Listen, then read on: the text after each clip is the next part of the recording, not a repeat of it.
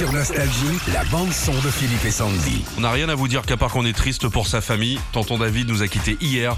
Grand précurseur du reggae, c'est lui qui a fait découvrir le ragamuffin en France. Je suis sûr, sûr qu'on nous prend pour des cons, mais j'en suis certain.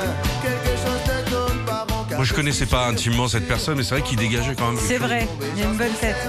350 000 exemplaires de vendus pour sûr et certain. La musique jouée que la basse Résonne. Dis-leur que chacun sa route, Et alors chacun son Ah, ça. chemin, chacun son rêve, chacun son Un Indien dans la ville, hein, c'était Ouais, ça c'est ça. Et euh, troisième euh, au top 50 en janvier 95 et euh, victoire de la musique, de la meilleure musique de film en 96. Ouais, mais frais. Un autre. Et réunionnais.